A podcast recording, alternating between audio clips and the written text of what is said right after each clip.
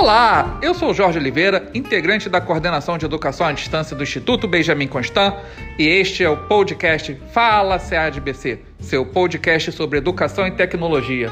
Neste episódio, trataremos da questão do que é e o que não é ensino híbrido. Antes de iniciar, um recado muito importante.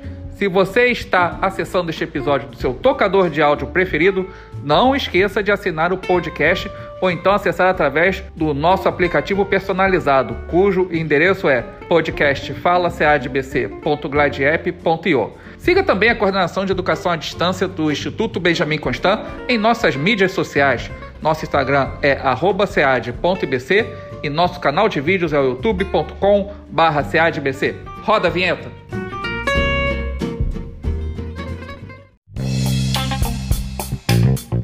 Fala CAD BC.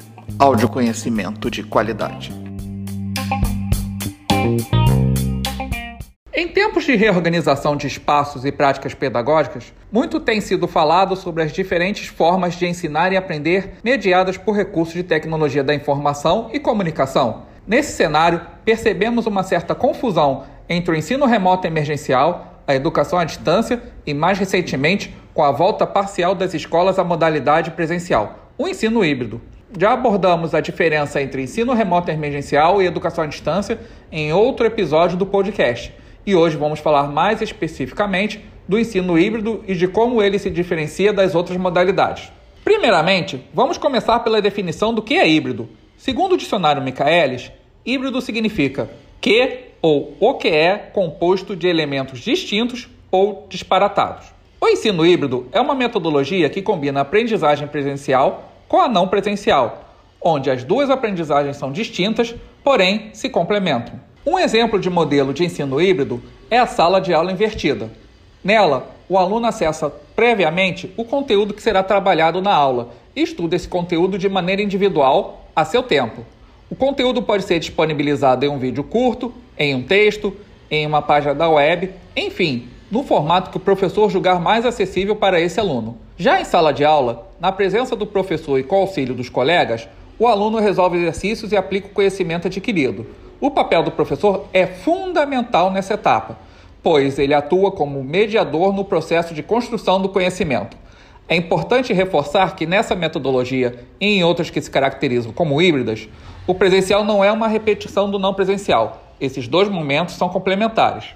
O que não é ensino híbrido, mas vem sendo considerado como tal, é a organização escolar com aulas síncronas, em que parte da turma está fisicamente na escola com o professor e outra parte está em casa, assistindo à transmissão dessa mesma aula por meio de videoconferência.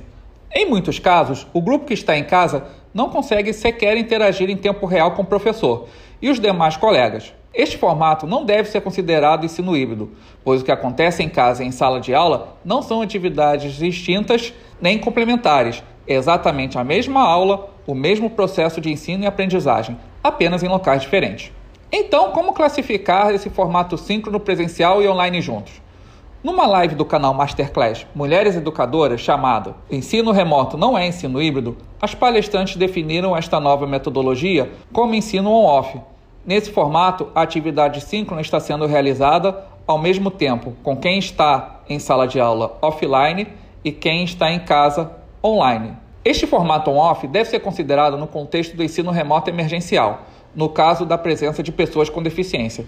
É necessário que sejam disponibilizados minimamente em tempo real o recurso de audiodescrição e o intérprete de Libras, para que pessoas com deficiência visual e surdas, respectivamente, possam ter acesso em igualdade de condições e oportunidades a tudo o que está acontecendo na transmissão ao vivo da aula. Espero que tenham gostado deste episódio.